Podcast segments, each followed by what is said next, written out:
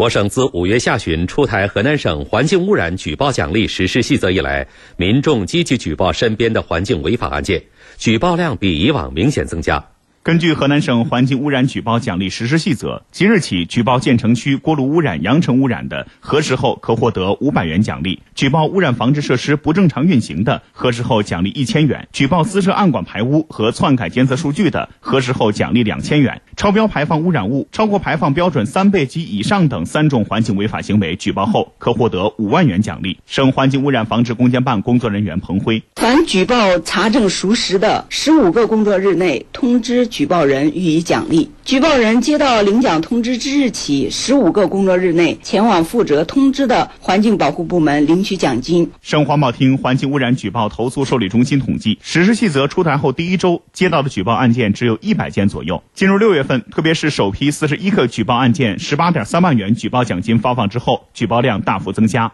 到目前为止，省环保厅每周都要受理近千件环境违法举报案件。省环保厅环境污染举报投诉受理中心主任周乐广说：“目前来看，举报的污染线索比较多的还是大气污染和水污染方面的，特别是人眼能看到的排黑水啊、冒黑烟等等现象。举报人在举报环境违法行为时，要提供污染企业的基本违法信息，同时也要提供自己的基本情况、身份证号码及联系方式。”周乐广，一个是举报的这个环境违法行为，这个单位的具体情况和他生产的什么东西有什么污染；第二个是环境违法行为发生的时间、具体的位置和内容；第三个呢，就是举报环境违法行为的时候有相关材料的，比如像我们的照片啊、录像啊等等；第四个呢，是我们举报人的基本情况、身份证号码及联系方式，便于对讲。